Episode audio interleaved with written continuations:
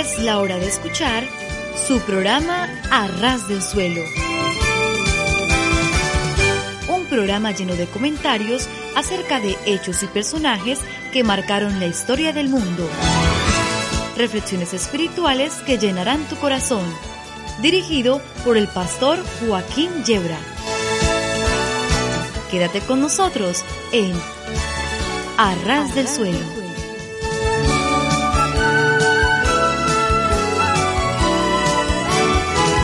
Sí, sí, sí, estar a ras del suelo es de lo mejor que nos puede ocurrir. Porque si tropezamos y caemos, nos hacemos muy poco daño. Y en cambio, si subimos a los cerros de Úbeda, las caídas pueden ser peligrosas. Y no digamos si trepamos hasta la Inopia, provincia del mismo nombre, entonces las caídas son ya mortales de necesidad. De modo que nuestra propuesta, queridos amigos, queridos oyentes, es estar a ras del suelo, entiéndase los pies, pero eso sí, ¿eh? con el corazón bien alto. Les habla el pastor Joaquín Yebra y aquí estamos dispuestos a pasar un buen tiempo juntos con música cristiana, con algunos pensamientos, trataremos de provocar también una sonrisa y luego entraremos en un tema serio y profundo de la Santa Palabra de Dios.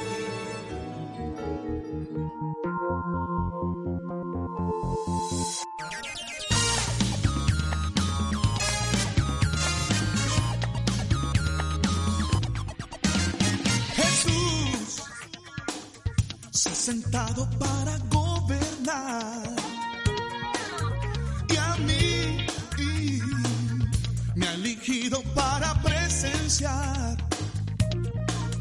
Como huye el enemigo ante su poder. Como todo principado se somete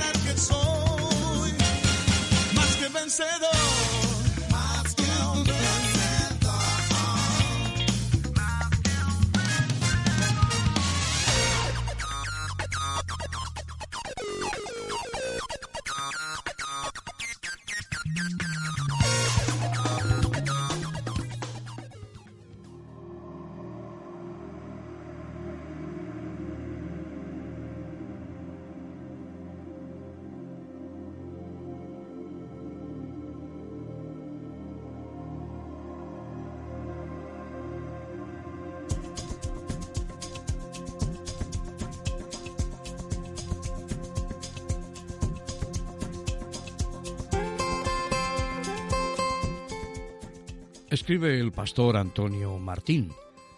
Si de verdad queremos que el Evangelio llegue a todos los rincones de España y del mundo, debemos hacer de la evangelización un hábito en la vida de cada cristiano, como es o debería ser orar, leer la Biblia y congregarse con otros cristianos. Si queremos dejar de ver sillas vacías en nuestra iglesia, debemos tomarnos en serio estas cuatro buenas costumbres. Las iglesias que crecen son las que han logrado movilizar a los cristianos en la tarea de testificar. Aquellas cuyos miembros han desarrollado el hábito de compartir su fe con otras personas diariamente. El apóstol Pablo dice que recogemos lo que sembramos y que el labrador, para tener fruto, debe trabajar primero. Sin siembra no hay cosecha. Sin trabajo no hay fruto. Hay cristianos que quieren recoger lo que no han sembrado y tener fruto como si hubieran trabajado, pero sin hacerlo.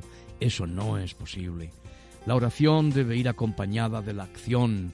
Debemos pedir y rogar al Señor por el barrio donde estamos, por los pueblos y ciudades de España, por la obra de Dios en todo el mundo, pero también tenemos que pasar a la acción buscando y llamando, tenemos que involucrarnos en la evangelización de una manera personal. Evangelizar es cosa de todos, no tiene edad. Pedro dice que somos un pueblo adquirido por Dios para que anunciemos las virtudes de aquel que nos sacó de las tinieblas a su luz admirable. El problema de muchos cristianos es que no saben cómo empezar a caminar. Quieren ser fieles a su vocación de testigos de Jesucristo, pero el temor, la vergüenza y otros factores les hacen enmudecer cuando deberían hablar. ¿Qué podemos hacer? El tratado es una de las mejores ayudas para perder el miedo a testificar y para ir formando en el cristiano el hábito obediente a Jesús de evangelizar, cumpliendo así la gran comisión. El tratado, el folleto para repartir, amigos, vecinos, compañeros, familiares y parientes. Todos podemos y debemos en Cristo, que nos fortalece, como miembros de la Iglesia, debemos evangelizar a través de la literatura.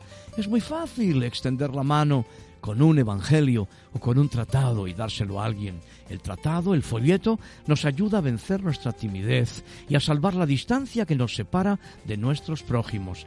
El tratado es además un testimonio permanente en poder de esa persona en cuanto a la palabra de Dios, semilla de potencial eterno. Ojalá que tomemos la decisión firme de regalar semillas de salvación por doquier pidiendo al Espíritu Santo que las riegue y las haga germinar. Mucho amor, Pastor Antonio Martín.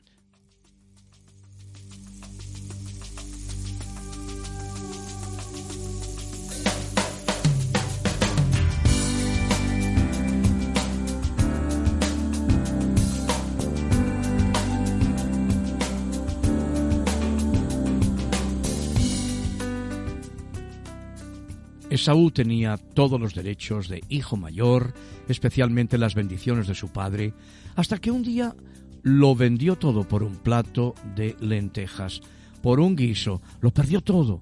Como hijos de Dios gozamos de muchos privilegios, de muchas bendiciones que nuestro Padre Celestial desea darnos, pero lamentablemente vendemos nuestro derecho de primogenitura, al igual que Esaú. Satanás, Dios le reprenda, viene a ofrecernos un plato de guiso. Pensamos más en nuestras necesidades momentáneas. Esaú pensó más en su necesidad instantánea. Tenía hambre y prisa. No quiso esperar. Había estado de caza. Tenía comida para preparar, pero prefirió comerla inmediata. La pregunta es, ¿estás vendiendo ya tus derechos como hijo de Dios? Vendemos el momento especial de estar con Dios orando o leyendo la Biblia por un momento de televisión o de ocio. Vendemos la bendición de tener un enamoramiento puro y agradable con Dios por un momento de placer. Esaú vendió sus derechos porque no supo valorar el derecho que tenía.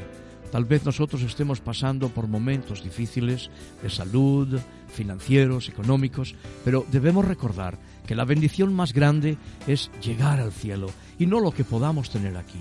Debemos pensar en el gran final de victoria que será para todos los fieles que no vendieron sus derechos. Te animo a valorar el derecho que tienes. ¿Quieres escucharlo en la propia Biblia? Jesucristo a lo suyo vino, mas los suyos no le recibieron mas a todos cuantos le recibieron se les dio la potestad, el derecho de ser hechos hijos de Dios, los cuales no son nacidos de sangre ni de carne ni de voluntad de varón, sino de Dios. La voluntad de Dios es que tú nazcas de nuevo, que tú nazcas de lo alto, que tú nazcas de simiente divina, abriendo tu corazón a Jesucristo y utilizando, usando el derecho, la potestad que Dios te concede de ser hecho hijo, hija de Dios, entregando tu corazón al que primeramente lo entregó por ti en la cruz del Calvario. cuando tomó tus pecados y los míos, y ocupó tu lugar y el mío en aquella cruz del Calvario.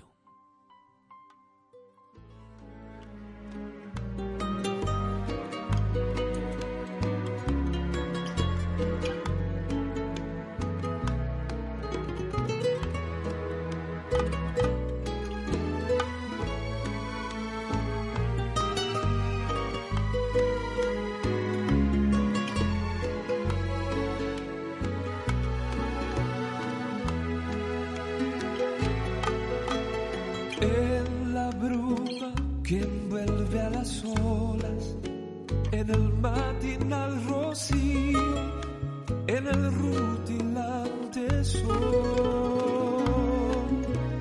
se vislumbra con lindos destellos lo purísimo y lo bello del Dios que todo lo creó.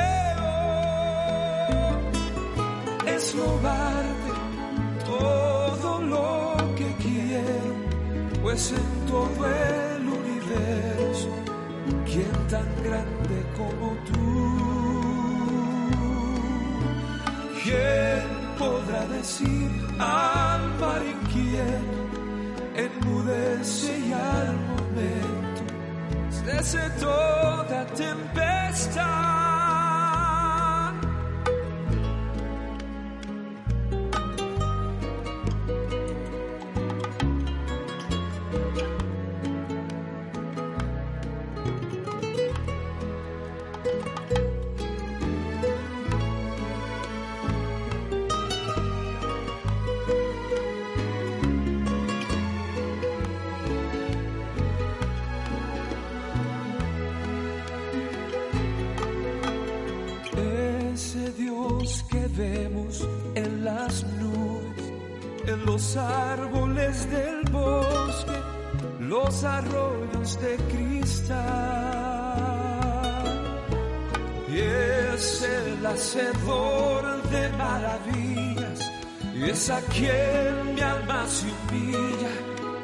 Y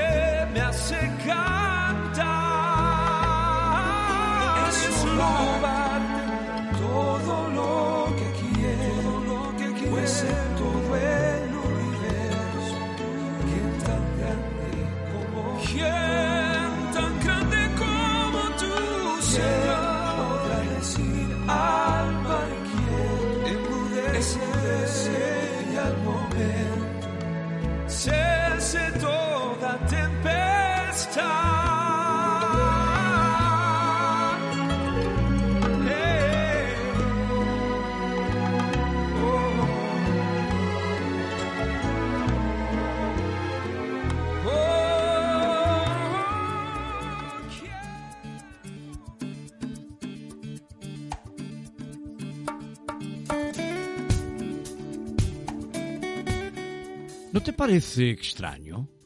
¿No te parece extraño como un billete de 100 dólares parece tan grande cuando lo llevas eh, a la iglesia, pero tan pequeño cuando lo llevas a las tiendas? ¿No te parece extraño cuán larga parece una hora cuando servimos a Dios, pero muy corta cuando un equipo juega fútbol por un determinado tiempo? Ah, ¿no te parece extraño que, que largas parecen dos horas cuando estás en la iglesia, pero que cortas cuando estás viendo una película? ¿No te parece extraño que no puedes pensar en algo que decir cuando oras, pero no tienes ninguna dificultad en pensar cosas de que hablar o chismorrear con un amigo? ¿No te parece extraño cuánto nos emocionamos cuando un juego de fútbol, un partido de fútbol se extiende a tiempo extra, pero nos quejamos cuando un sermón es diez minutos más largo de lo usual? ¿No te parece extraño lo difícil que es leer un capítulo de la Biblia, pero qué fácil es leer cien páginas de una novela popular? ¿No te parece extraño cómo las personas desean los asientos del frente en cualquier juego, en cualquier concierto, hasta se esfuerzan por buscar asientos, eh, pero sin embargo ¿Cuántos se van quedando los asientos de atrás en el culto en la iglesia, verdad? ¿No te parece extraño que necesitemos dos o tres semanas de aviso para incluir un evento de la iglesia en nuestra gran agenda? Pero podemos ajustar nuestra agenda para cualquier otro acontecimiento en el último momento. ¿No te parece extraño lo difícil que es aprender una verdad simple del Evangelio para compartirla con otros? Pero qué fácil es para las mismas personas entender y repetir un chisme. ¿No te parece extraño cómo creemos lo que dicen los periódicos, pero nos cuestionamos lo que dice la Biblia? ¿No te parece extraño que todos quieran ir al cielo siempre y cuando no tengan que creer o pensar o decir o hacer alguna cosa? ¿No te parece extraño cómo podemos enviar miles de chistes por correo electrónico que se esparcen como reguero de pólvora, pero cuando empezamos a enviar mensajes acerca de Dios, la gente lo piensa dos veces antes de compartirlos con otros? Es extraño, ¿no te parece?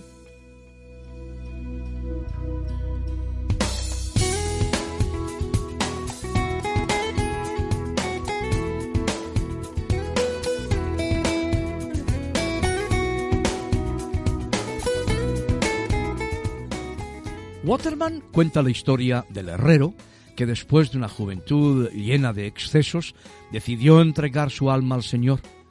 Durante muchos años trabajó con ahínco, practicó la caridad, pero a pesar de toda su dedicación, nada parecía andar bien en su vida, muy por el contrario, sus problemas y sus deudas se acumulaban de día en día.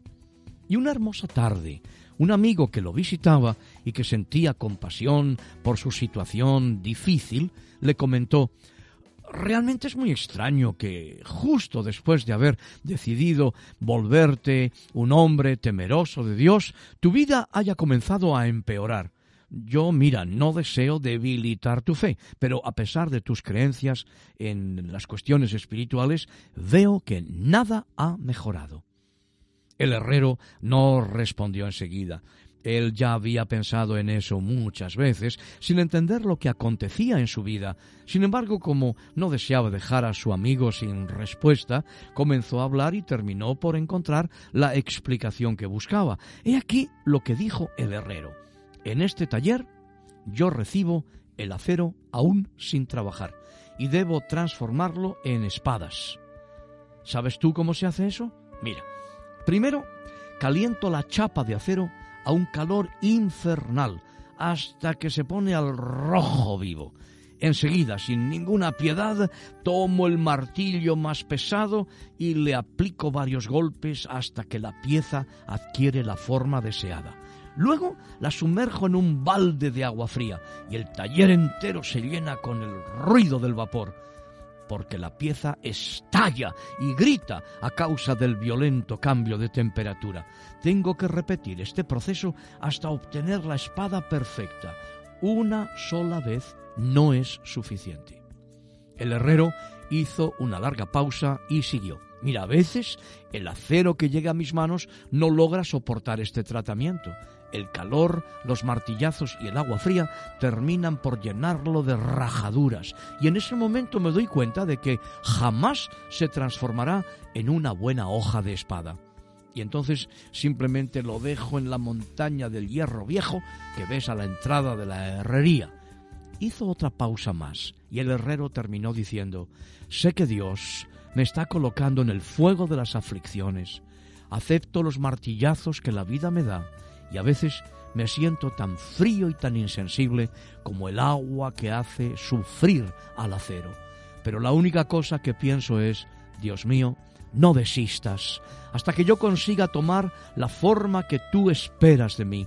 Inténtalo de tal manera que te parezca mejor, pero el tiempo que quieras, pero nunca, nunca me eches a la montaña del hierro viejo de las almas perdidas.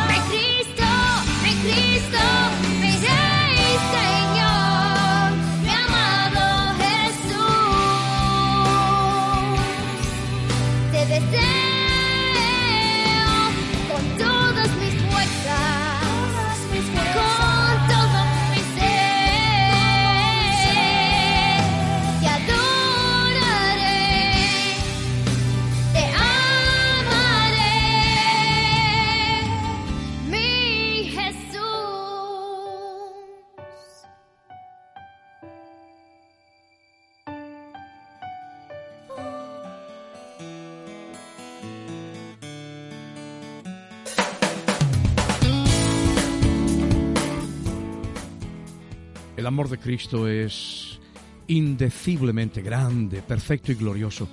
El amor hacia los cristianos es una complacencia y efectos infinitos paternales. Hacia los pecadores es una compasión inmesurable. Se manifiesta en sus acciones y en todas sus obras. ¿Quién nos apartará del amor de Cristo? ¿Quién nos apartará? Es una pregunta que hace el apóstol Pablo diciendo quiénes nos apartarán del amor de Cristo y hace alusión a todo tipo de experiencias que pudiera concebiblemente separar al creyente del amor del Señor. Las palabras que expresa Pablo en estas escrituras manifiestan una seguridad y una confianza muy grandes. Pero ¿cuál es el motivo de tanta confianza y seguridad? es el propio amor de Cristo, porque solamente así se puede concebir que alguien pueda pasar por todo ese tipo de experiencias. Se dice que el amor de Dios se manifiesta en sus acciones y sus obras. ¿Cómo manifiesta su amor el Señor por nosotros? ¿Cómo lo hace? ¿Mereceríamos ese amor? Erramos si pensamos que somos merecedores. ¿Somos dignos de ese amor? ¿Qué movió a Dios a amarnos como nos ha amado? No lo entendemos.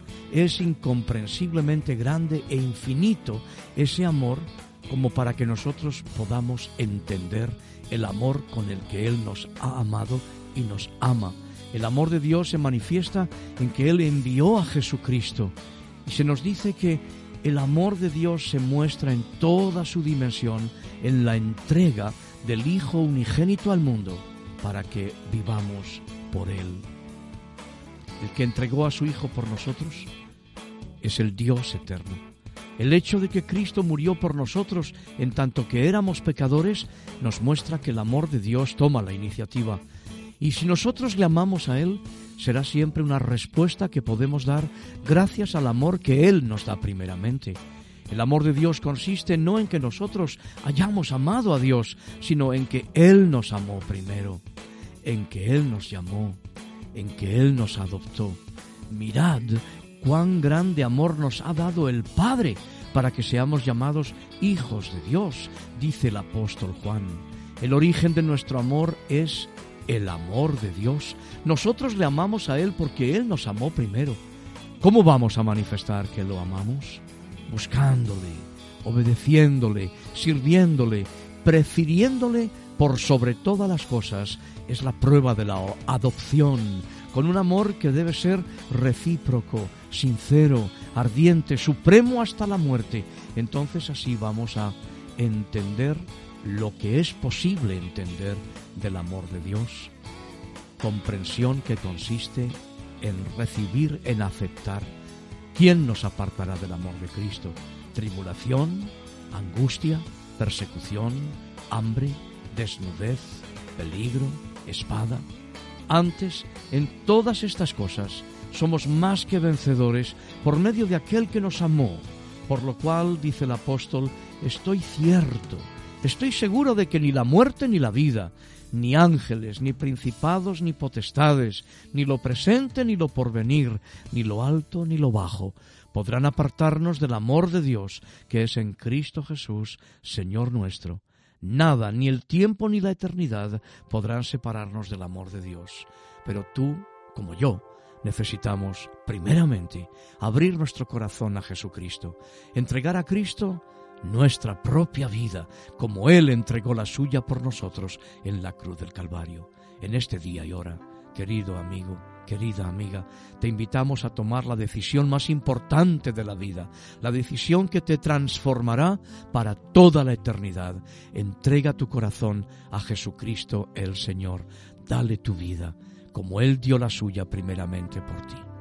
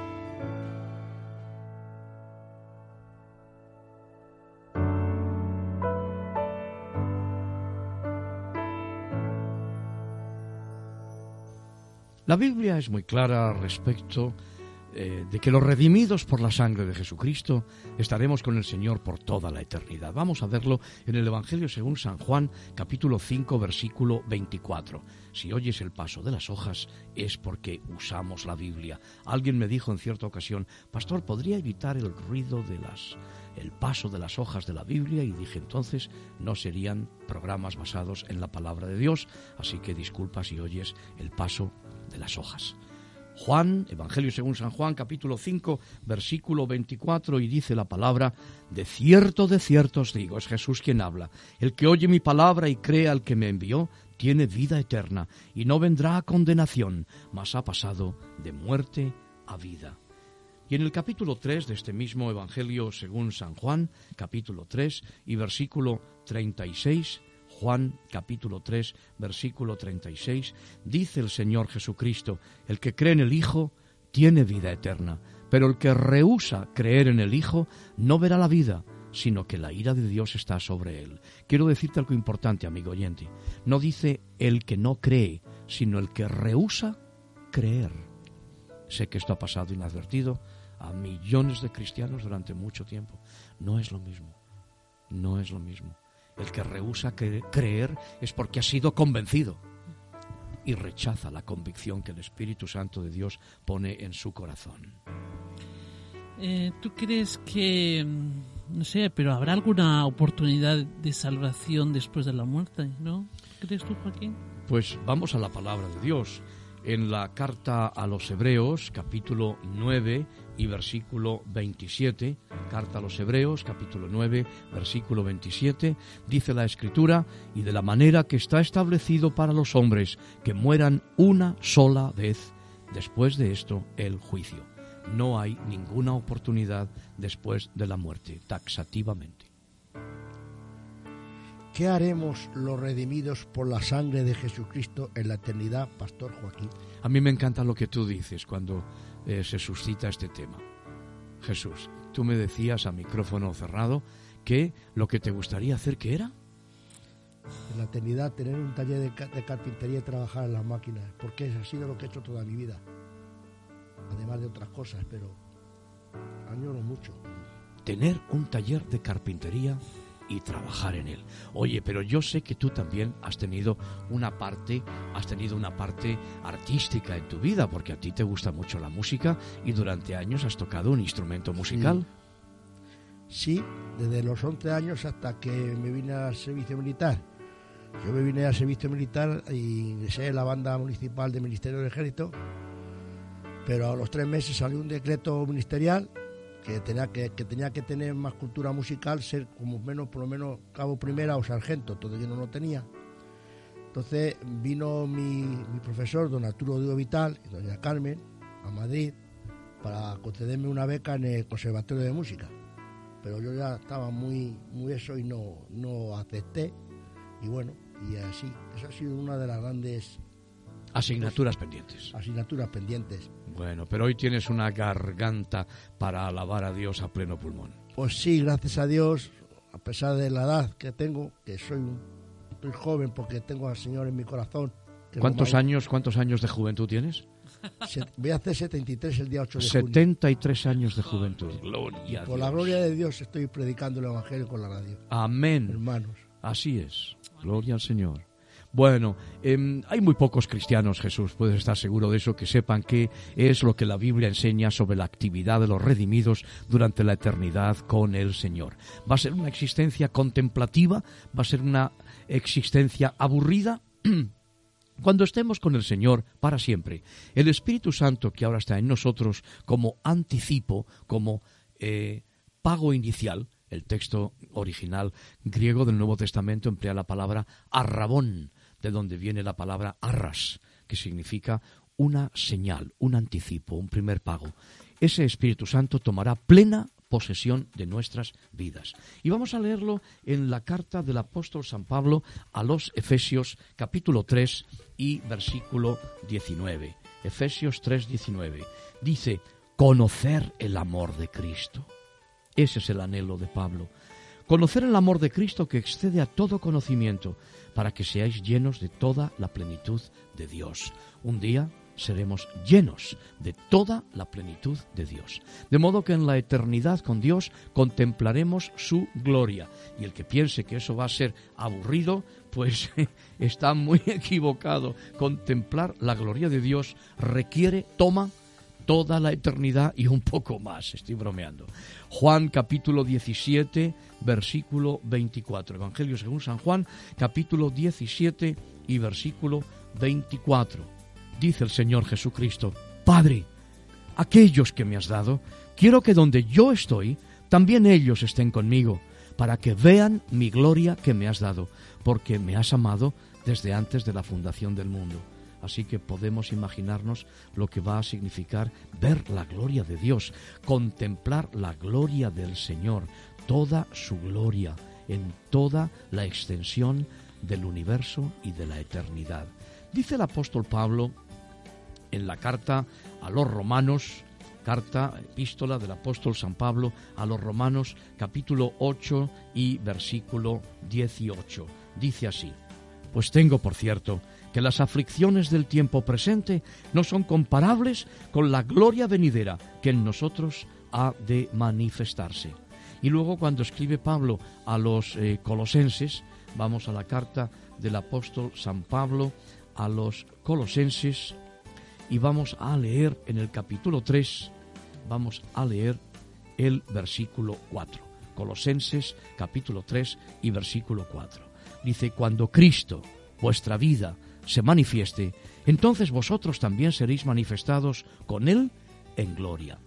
Ahora vamos al Antiguo Testamento, que está más nuevo cada día. Vamos al libro del profeta Daniel, capítulo 12 y versículo 3. Me encanta este capítulo. Dice así, los entendidos resplandecerán como el resplandor del firmamento, y los que enseñan la justicia a la multitud como las estrellas a perpetua eternidad. Y luego volviendo al Evangelio según San Mateo, en este caso, Mateo capítulo 13 y versículo 43, Mateo capítulo 13 y versículo 43 dice la palabra del Señor, es Jesús quien habla. Entonces los justos resplandecerán como el sol en el reino de su Padre. El que tiene oídos para oír, oiga. De modo que el esplendor de Jesucristo, el Verbo de Dios que es Dios, nos será comunicado. Vamos a leer un texto precioso en la carta a los filipenses, carta a los filipenses capítulo 3, Filipenses capítulo 3 y versículo 21. Filipenses 3, 21. Dice, leemos el 20 también, mas nuestra ciudadanía está en los cielos, de donde también esperamos al Salvador, al Señor Jesucristo, el cual transformará el cuerpo de la humillación nuestra para que sea semejante al cuerpo de la gloria suya, por el poder con el cual puede bien sujetar puede también sujetar a sí mismo todas las cosas. Y en la segunda carta del apóstol San Pablo a los Corintios, segunda Corintios capítulo 3 y versículo 18. Segunda Corintios capítulo 3 y versículo 18. Dice así, Por tanto, nosotros todos, mirando a cara descubierta, como en un espejo, la gloria del Señor, somos transformados de gloria en gloria en la misma imagen como por el Espíritu del Señor. Eh, ¿Cómo será nuestro culto a Dios en la eternidad, Joaquín? Pues mira, el cielo será la presencia de nuestro Señor, el Cordero de Dios, y toda nuestra actividad será en adoración y alabanza. Nuestro culto al Señor, tal y como lo practicamos hoy, no es nada más que una tenue sombra del culto verdadero, ante las realidades mismas, sin las limitaciones que nos son propias por nuestro estado y condición. Adoraremos al Señor sin poseer ya esa vieja naturaleza que coexiste con la naturaleza nueva que Dios nos ha dado al entregar el corazón a Jesucristo. Es decir, que nuestro culto a Dios será con un corazón puro, solamente en espíritu y en verdad, sin las interferencias del viejo hombre. En Apocalipsis capítulo 19, versículos del 1 al 8, se nos describe el culto perpetuo a Dios, de manera que nuestra principal ocupación será el culto al Señor, ya que la adoración es la más elevada forma de servicio. Vamos a leerlo en el libro de Apocalipsis, vamos al versículo eh, vamos al capítulo 19 y vamos a leer los primeros ocho versículos. Apocalipsis 19 del 1 al 8. Dice, después de esto, oí, es Juan el que habla, una gran voz de gran multitud en el cielo que decía, Aleluya, salvación y honra y gloria y poder son de nuestro Señor, el Dios nuestro, porque sus juicios son verdaderos y justos, pues ha juzgado a la gran ramera que ha corrompido la tierra con su fornicación y ha vengado la sangre de sus siervos de la mano de ella. Otra vez dijeron, Aleluya, y el humo de ella sube por los siglos de los siglos, y los veinticuatro ancianos y los cuatro seres vivientes se postraron en tierra y adoraron a Dios que estaba sentado en el trono y decían Amén, aleluya. Y salió del trono una voz que decía Alabad a nuestro Dios, todos sus siervos, y los que le teméis, así pequeños como grandes. Y oí como la voz de una gran multitud, como el estruendo de muchas aguas, y como la voz de grandes truenos, que decía, Aleluya, porque el Señor nuestro Dios Todopoderoso reina. Gocémonos y alegrémonos y démosle gloria, porque han llegado las bodas del Cordero, y su esposa se ha preparado. Y a ella se le ha concedido que se vista de lino fino, limpio y resplandeciente, porque el lino fino es las acciones justas de los santos. Bueno, si tuviéramos mucho, mucho tiempo, pero para eso tienes la Biblia, podríamos ir a los salmos de alabanza y de adoración del Antiguo Testamento, que veremos que tendrán su pleno cumplimiento en esa adoración perpetua del pueblo de Dios ante la presencia del Altísimo. Pastor Joaquín, ¿cómo serán nuestros cantos en la eternidad? Pues mira, en la eternidad Ay, eh, habrá cantos porque Apocalipsis nos los da algunos de ellos. Eh, eh, Apocalipsis contiene más cantos, más eh, canciones que ningún otro libro de todas las Sagradas Escrituras, con excepción de, de los Salmos, claro. Eh, son nada menos que 14. 14 los salmos, 14 los cánticos que hallamos en Apocalipsis, entonados por los redimidos, entonados por los ángeles y entonados por los ancianos. Pues vamos a verlos. Vamos a Apocalipsis 19 del 1 al 8, ya lo hemos visto, hemos leído ese texto, pero tenemos también el texto de Apocalipsis capítulo 7 y versículo 10. Apocalipsis 7, 10. Dice que clamaban a gran voz diciendo, la salvación pertenece a nuestro Dios que está sentado en el trono y al Cordero. Vamos a Apocalipsis capítulo 11 y leemos los versículos del 16 al 18. Apocalipsis 11 del 16 al 18. Y dice la escritura que los 24 ancianos que estaban sentados delante de Dios en sus tronos se postraron sobre sus rostros y adoraron a Dios diciendo, te damos gracias, Señor, Dios Todopoderoso, el que eres y que eras y que ha de venir, porque has tomado tu gran poder y has reinado, y se airaron las naciones, y tu ira ha venido, y el tiempo de juzgar a los muertos, y de dar el galardón a tus siervos los profetas, a los santos y a los que temen tu nombre, a los pequeños y a los grandes, y de destruir a los que destruyen la tierra y el templo de Dios fue abierto en el cielo, y el arca del pacto se veía en el templo. Y hubo relámpagos, voces, truenos, un terremoto y grande granizo, que son señales de la presencia del Señor. Y en Apocalipsis también, capítulo 15, el cuarto cántico, versículos del 2 al 4. Apocalipsis 15, del 2 al 4. Vi también como un mar de vidrio mezclado con fuego, y a los que habían alcanzado la victoria sobre la bestia y su imagen y su marca y el número de su nombre, en pie sobre el mar de vidrio con las arpas de Dios y cantan el cántico de Moisés, siervo de Dios, y el cántico del Cordero, diciendo, Grandes y maravillosas son tus obras, Señor Dios Todopoderoso, justos y verdaderos son tus caminos, Rey de los santos. ¿Quién no te temerá, oh Dios, y glorificará tu nombre? Pues solo tú eres santo, por lo cual todas las naciones vendrán y te adorarán, porque tus juicios se han manifestado. Estos son los cuatro cantos que hallamos en Apocalipsis. Y um, yo me pregunto que, que cómo serán nuestros pensamientos eh, en la gloria de Dios.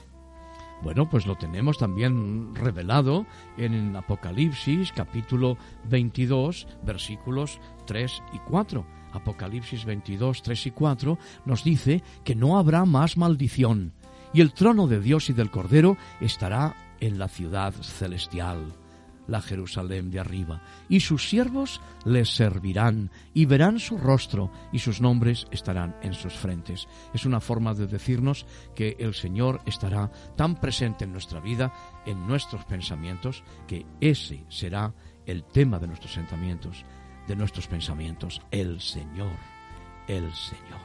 Gloria a Dios. Doctor Joaquín, ¿cuál será nuestro servicio a Dios en la eternidad? Bueno, pues yo en principio tengo que llevarte la contraria. No creo que sea una carpintería, aunque yo creo que Dios es tan bueno que seguramente te deja pasar por una carpintería para que tú veas cumplido el anhelo de tu corazón. Porque trabajar en la carpintería y trabajar en la madera es lo que has hecho durante años, ha sido la fuente del sustento de tu vida, de tu familia y por lo tanto lo que estás diciendo es que quieres servir y trabajar para el Señor.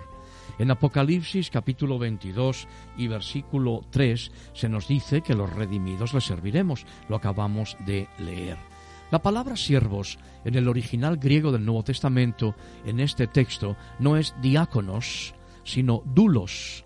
Dulos es una voz que aparece también en otros textos, como por ejemplo aparece en el texto de la carta del apóstol San Pablo a los Efesios, carta de San Pablo a los Efesios, eh, capítulo 6 y versículo 6. Efesios capítulo 6 y versículo 6, donde dice así la palabra del Señor, no sirviendo al ojo, como los que quieren agradar a los hombres, sino como siervos de Cristo, de corazón, haciendo la voluntad de Dios. El siervo de Cristo es dulos, dulos.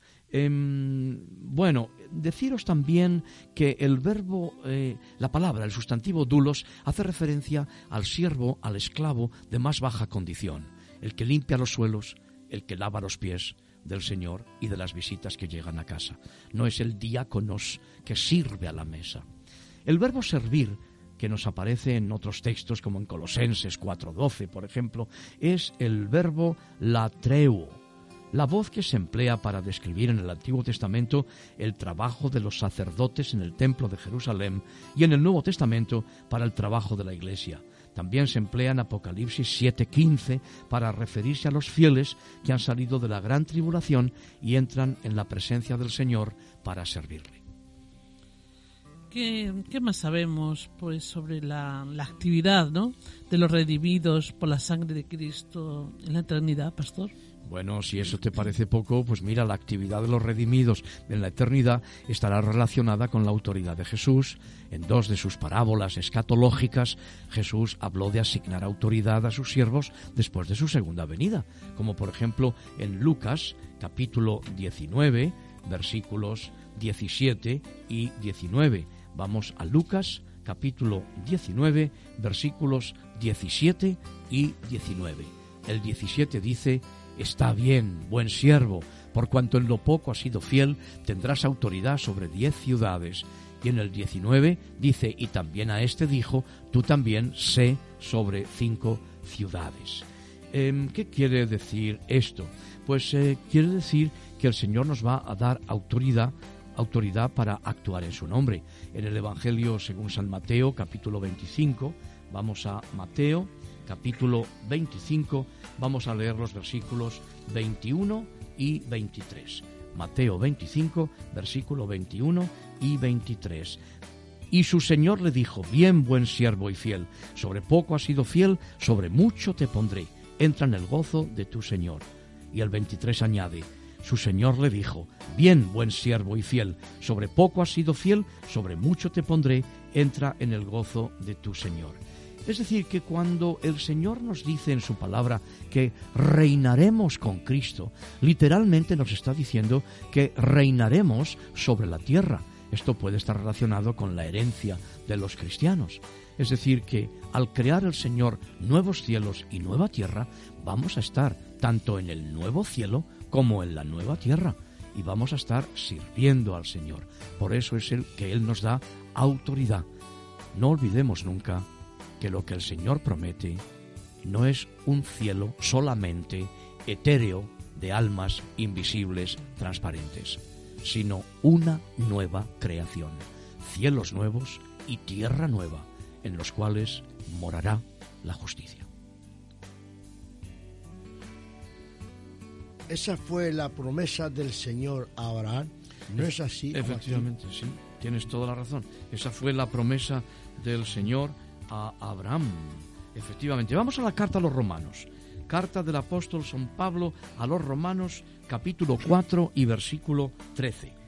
4.13 de Romanos. Romanos 4.13 dice, porque no por la ley fue dada a Abraham o a su descendencia la promesa de que sería heredero del mundo, sino por la justicia de la fe. Heredero del mundo.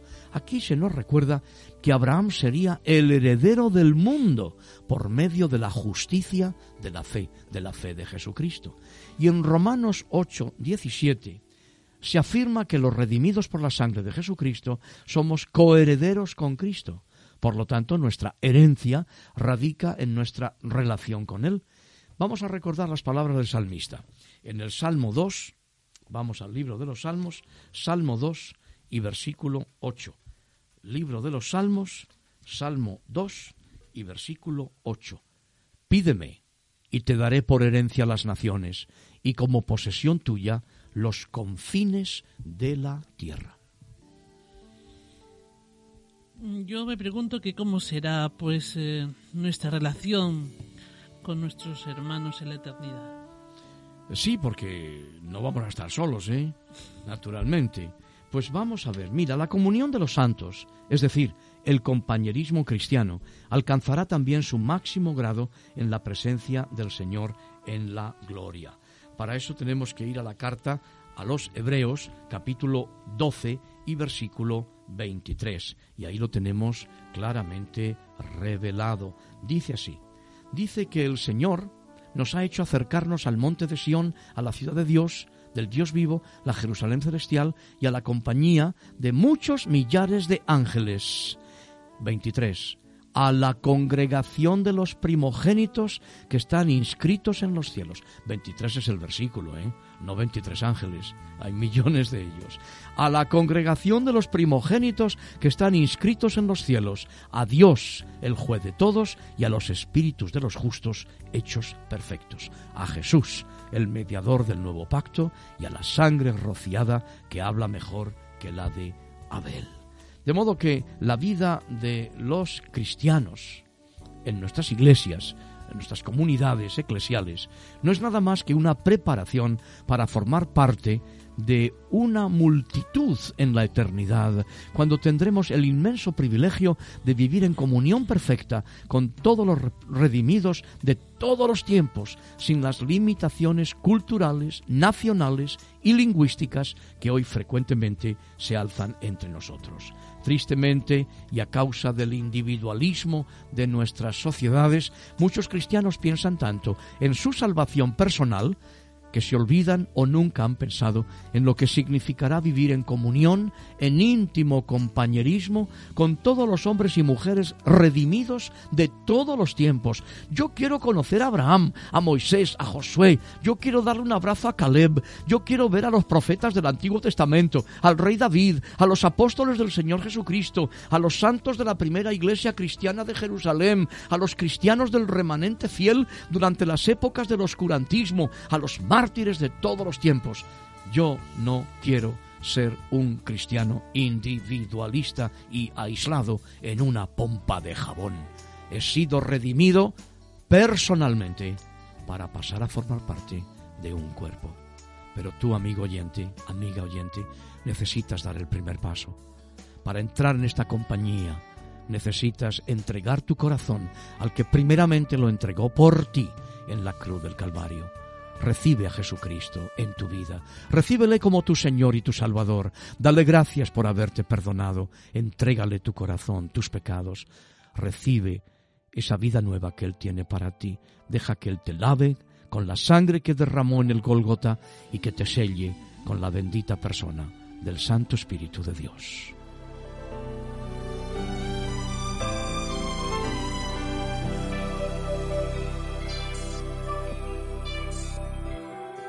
Sé que hay montañas tan altas que no crees escalar y un horizonte tan lejano que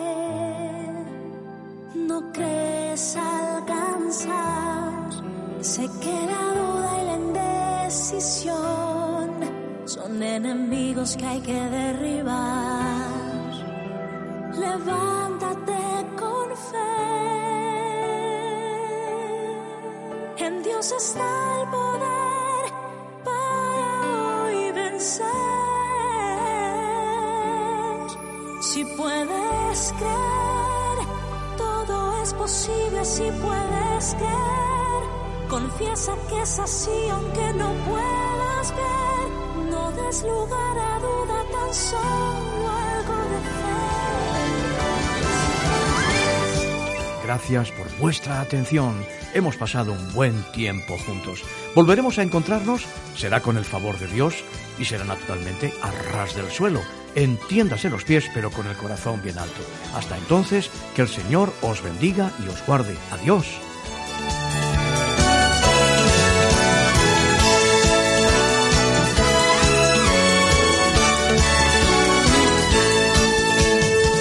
Gracias por acompañarnos en una emisión más de Arras del Suelo, dirigido por el pastor Joaquín Yebra. En nuestro próximo encuentro tendremos más noticias de interés para ustedes. Hasta entonces.